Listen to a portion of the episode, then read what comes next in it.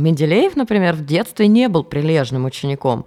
Со скрипом в институт поступил, но его даже один раз в институте на второй год оставили. Мы сегодня будем разрушителями мифов. Менделеев придумал свою таблицу не во сне. В течение семи лет Дмитрию Ивановичу запрещено жениться. Дурацкая ситуация. Привет, это «Путь-дорога» – подкаст о том, как любое путешествие наполняется смыслом, если покопаться в истории и настроиться на приключения. Я Герман Иванов. Я Лена Твердая. Всем привет. Мы с вами уже третий сезон, и наша компания становится все больше, но мы очень жадные, нам нужно больше, больше слушателей, и поэтому просим репостов. Если вам нравится, что мы делаем, поделитесь с друзьями, не жадничайте, пусть тоже слушают наши истории. И не забудьте, пожалуйста, про лайки и прочие балалайки. Сегодня мы расскажем о местах Подмосковья, связанных со знаменитым ученым Дмитрием Менделеевым, что он вовсе не скучный дядька с портрета в кабинете химии. Мы расскажем, как он ввязывался в любой движ, который устраивали его коллеги-ученые, как выводил на чистую воду экстрасенсов-шарлатанов, и еще разберемся, правда ли, что он придумал периодическую таблицу во сне и изобрел водку. В прошлом выпуске мы рассказывали про усадьбы Шахматова и Тараканова, связанные с поэтом Александром Блоком. Если вдруг вы его пропустили, послушайте обязательно, чтобы сложить всю картинку. А сегодня речь пойдет идет о еще одной усадьбе по соседству. Она называется Боблова. В ней жил знаменитый ученый Дмитрий Иванович Менделеев, большой друг семьи Блока. Истории всех трех имений переплетаются, и все усадьбы – это один музей, заповедник Блока и Менделеева. Итак, в первой серии поэзия, вторая серия – наука. Хотя Страстей и у Менделеева в жизни хватало. И вообще, мы привыкли знать о Менделееве только то, что он изобрел периодическую систему химических элементов и водку. Кстати, сразу спойлер про водку неправда. И вообще у него было столько разных увлечений и открытий, просто Леонардо да Винчи 19 века – Усадьба Боблова – летняя резиденция Менделеева. Он ее купил, чтобы проводить сельскохозяйственные эксперименты. На целую усадьбу у него, правда, денег не хватало, поэтому Боблова он купил в складчину со своим приятелем и коллегой Николаем Ильиным. И друзья тянули жребий, кому какая часть имения достанется. Позже Менделеев все-таки выкупил всю усадьбу Ильина. От усадьбы Боблова мало что осталось, но вот дом Ильина сохранился, в нем сейчас музей, причем недавно обновленный со всякими спецэффектами и дополненной реальностью. В музее есть макет былой усадьбы, очень много было там построек и дом, который Менделеев строил сам, но ничего не сохранилось. В Менделеевском доме была лаборатория и сельскохозяйственные опыты у ученого, ради которых ему была нужна усадьба Боблова, были успешными. Вот что рассказала экскурсовод Татьяна Гроздова. Крестьяне, увидев вот эти успехи, как-то подошли к нему, спросили, Дмитрий Иванович, у тебя удача, али талант?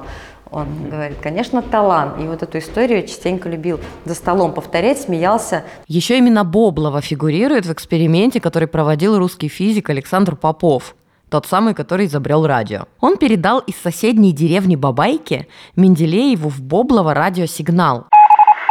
Это было сообщение азбукой Морзе «Поздравления с хорошей погодой».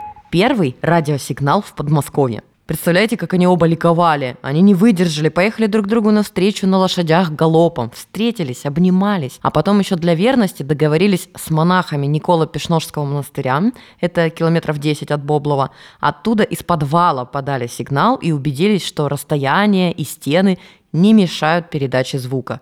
Счастливы были Судя по всему, Менделеев вообще был очень увлекающейся натурой. Взять хотя бы вот эту историю, как он спонтанно полетел на воздушном шаре в одиночку, хотя почти не умел им управлять. Учился прямо в ходе полета и чуть не потерпел крушение и приземлился в селе Спасугол. Про этот случай мы подробно рассказывали в зимнем сезоне, в выпуске про Спасугол. Послушайте, если пропустили. В общем, не зря Менделеева называют русским Леонардо да Винчи. У него всегда было куча идей в самых разных областях науки, над которыми он мог работать одновременно. Причем всего только 10% его работ посвящены химии. Он изобрел изобрел.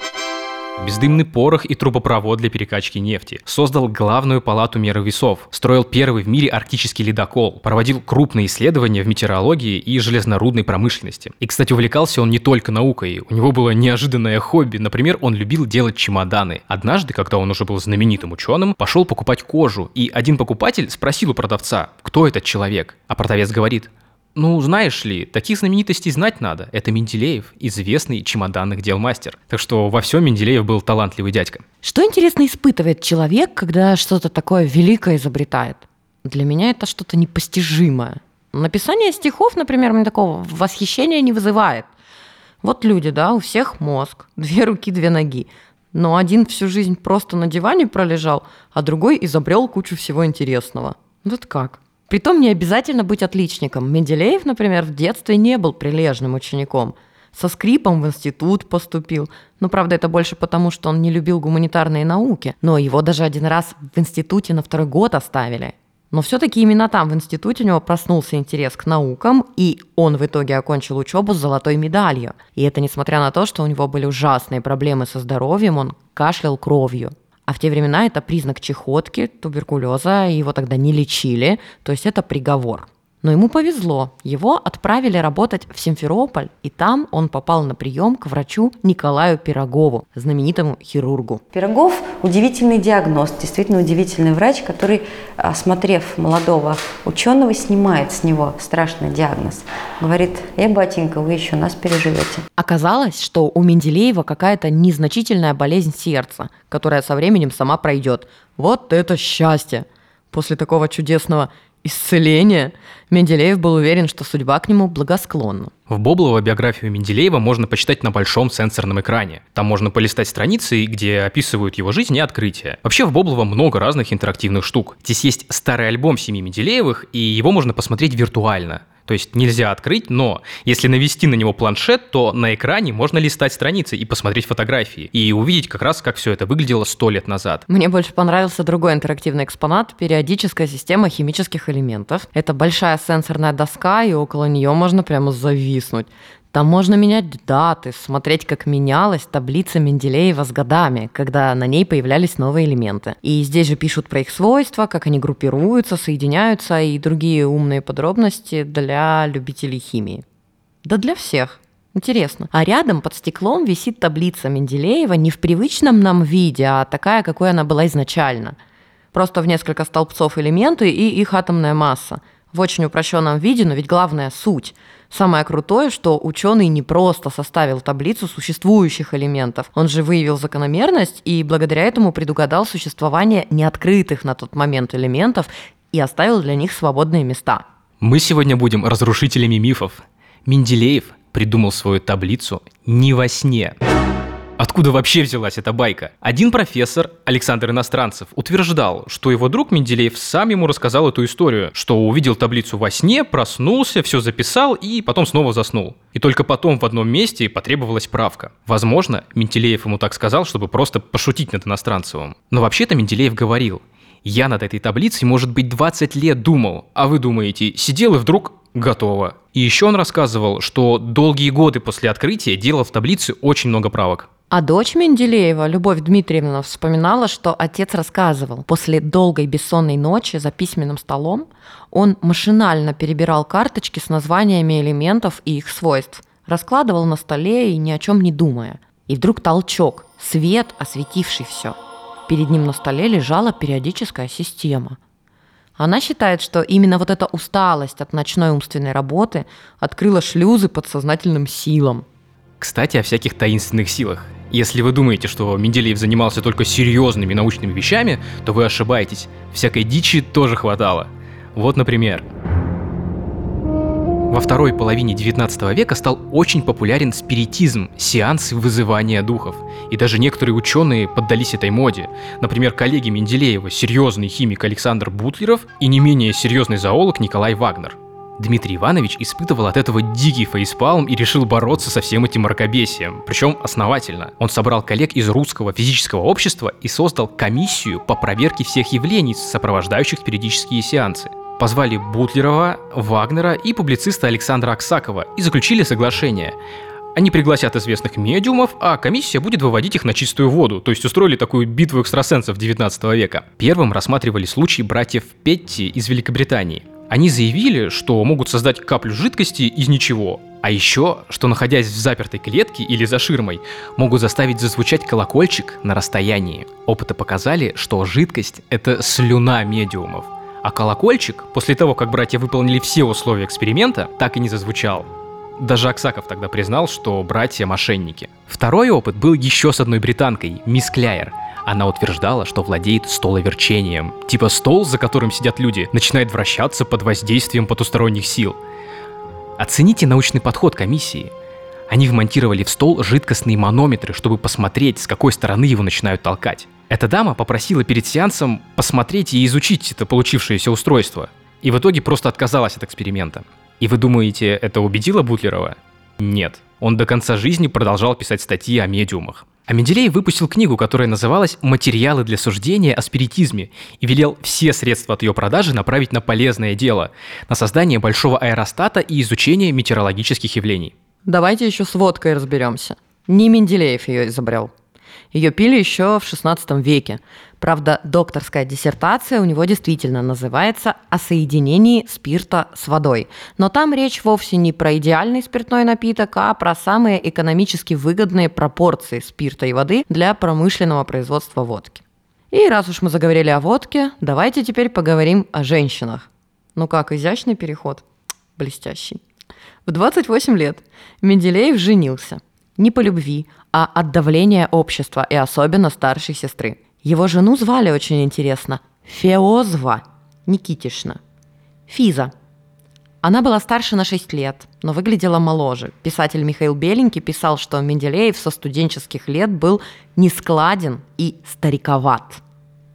У Дмитрия Ивановича и Физы было двое детей, и всю жизнь он относился к жене с почтением, но говорил, люблю ли я Физу? Не знаю, страшно, за себя и за нее – и он все время чувствовал себя жутко одиноким. Однажды Менделеев влюбился в гувернантку собственной дочери, жившей в их доме, и предлагал ей пожениться. Но она не хотела разрушать его семью, отказала и уволилась. А потом Менделеев влюбился в свою квартирантку, подругу своей племянницы Анну Попову. Ему 43 года, Анне 17. Она играла на рояле его любимого Бетховена, а он играл с ней в шахматы – он уже знаменитый ученый, а она юная, прекрасная и талантливая художница, романтика. В итоге приехал отец Анны, решил, что все это никуда не годится, забрал дочь и увез. Потом были встречи в Петербурге, и Менделеев постоянно нарушал слово, данное отцу Анны, что оставит ее в покое. Он караулил ее под стенами института, и все над ним подшучивали. В общем, отец Анны настоял, чтобы дочь уехала в Рим. Менделееву плохо. Он скандалит в институте, в котором преподает, скандалит в семье, Физа не дает развода, отец Анны против брака. Катастрофа. Менделеев пришел к ректору института, своему другу Андрею Николаевичу Бекетову. Это дед Блока, мы о нем рассказывали в прошлом выпуске. И попросил Менделеев отпуск. У него был такой план. Поедет в Алжир на научный форум на корабле, а по дороге бросится за борт. Написал завещание, собрал все письма к Анне и все это вручил Бекетову, который пришел попрощаться перед отъездом. Тот все понял без слов, бросился к Феозве Никитишне уговорить не брать грех на душу и дать развод уже наконец своему счастному мужу. И Физа согласилась. Ура! Дмитрий Иванович забыл про Алжир и тут же отправился в Рим. И они с Анной решили, что больше не расстанутся – но в XIX веке развод – это очень долгий процесс, и все решения принимает церковь, и на этот будущий возможный брак Менделеева накладывают епитемью, запрет. В течение семи лет Дмитрию Ивановичу запрещено жениться. Дурацкая ситуация. Как-то раз император Александр III решил пообщаться с известным химиком, а кто-то из приближенных ему сказал – Ваше Величество, нельзя давать аудиенцию Менделееву. Женившись во второй раз при живой жене, он лишился права бывать в приличном обществе. На это Александр III ответил. Это верно, у Менделеева две жены, но Менделеев-то у меня один. В итоге все-таки нашелся священник, который за взятку нарушил запрет церкви и обвенчал Дмитрия Ивановича с Анной Ивановной. За это его, кстати, потом лишили сана. К тому времени первому ребенку Менделеева и Поповой было почти 4 месяца. И это была Любовь Дмитриевна Менделеева, будущая жена Блока и героиня нашего прошлого выпуска. Вот послушайте, что писала сама Люба о своем рождении. По метрическому свидетельству я родилась 29 августа 1882 года. В сущности же 29 декабря 1881 года. Так я прожила почти до окончания гимназии, временами на целый год моложе. А потом так привыкла, что уж и не меняла. Получилась эта путаница из-за того, что ко времени моего рождения формальности по разводу отца с первой женой и по заключению церковного брака с моей матерью были еле-еле окончены.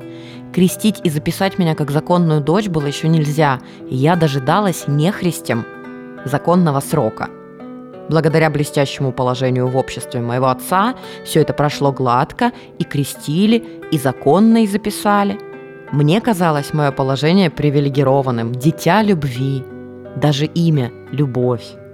Но годик-то я с удовольствием скостила. А Менделеев в новом браке тоже не был супер счастлив. Молодая жена часто его упрекала, что он слишком много внимания уделяет своей прошлой семье. Менделеев раздраженно говорил – Женщины убеждены, что все на свете должно делаться только для них, для их радости, счастья, спокойствия. Детей сдаст нянькам и боннам, и ладно, а сама в гостиный двор, в театр. Противны мужчины-шалопаи, противны также и женщины-шалопаи.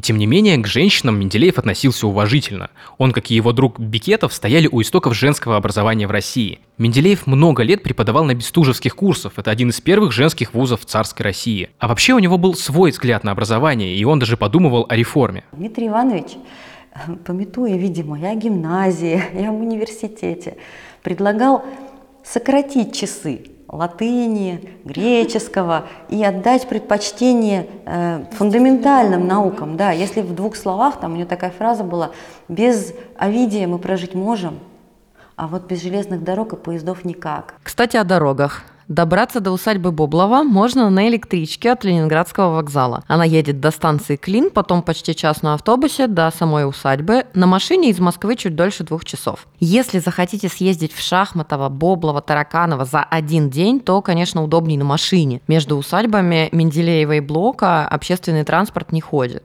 При желании можно остановиться на ночь в одном из отелей Клина или Солнечногорска и посмотреть все за два дня. Если хотите поесть, это тоже придется в городе делать, в музеях с общепитом туго. Входной билет в музей в Боблове стоит 160 рублей. Экскурсия 500 рублей с группы до 6 человек. Если хотите в одну поездку посетить все три усадьбы, Шахматова и Тараканова, там рассказывают про Александра Блока, плюс Боблова, то единый билет стоит 850 рублей. Это без экскурсии. И знаете, что еще прикольно? Если вам повезет, то экскурсоводом у вас будет Николай Смирнов, дальний родственник Менделеева. Он работает в музее младшим научным сотрудником. В Боблово можно ездить с детьми, школьниками, там для них проводят квизы и мастер-классы. А еще есть вот какое развлечение. На выезде из усадьбы восстановили театр «Сарай», маленькую летнюю сцену, переделанную из сарая. Таким его задумал сам Менделеев. Теперь там будут устраивать театральные постановки, как во времена ученого и его зятя Александра Блока. Именно на том месте, где когда-то юный Блок со своей будущей женой Любой играли Гамлета и Офелию. Я до поездки в Боблово уже догадывалась, что Менделеев был интересным дядькой, но оказалось, он вообще старый рок-н-ролльщик. Очень круто узнавать такие истории про, казалось бы, чопорных ученых из школьного кабинета химии. Попала бы я в такой музей в школе, я была бы в диком восторге. А мне понравилось, что в Боблове не только одна сплошная история. Тут много прикольных штук, которые можно понажимать. Здесь есть интерактивные доски, дополненная реальность. Можно посмотреть на виртуальные химические опыты и увидеть, что Менделеев привозил из поездок в своем чемодане. И еще Боблово близко от усадьбы Шахматова. И получается, что за одну поездку можно побывать сразу в двух разных музеях. На этом мы заканчиваем наш выпуск. Это был подкаст «Путь дорога». Подписывайтесь на нас в Яндекс Музыке, Кастбоксе, Google подкастах, комментируйте выпуски в Apple подкастах и во Вконтакте. И делайте репосты. Расскажите своим друзьям в сторис, что вы нас слушаете, мы будем очень этому рады. Узнать, как интересно провести время в Подмосковье, можно на портале «Путь дорога» travel.riama.ru, и там же есть фотографии с наших путешествий. Если вы решите предложить нам свои идеи для поездок и какие-то интересные маршруты, или, например, обсудить вопросы сотрудничества, пишите нам на почту подкаст собакариама.ру. Ну что, пора прощаться. Я Герман Иванов. Я Лена Твердая. Всем пока. Пока.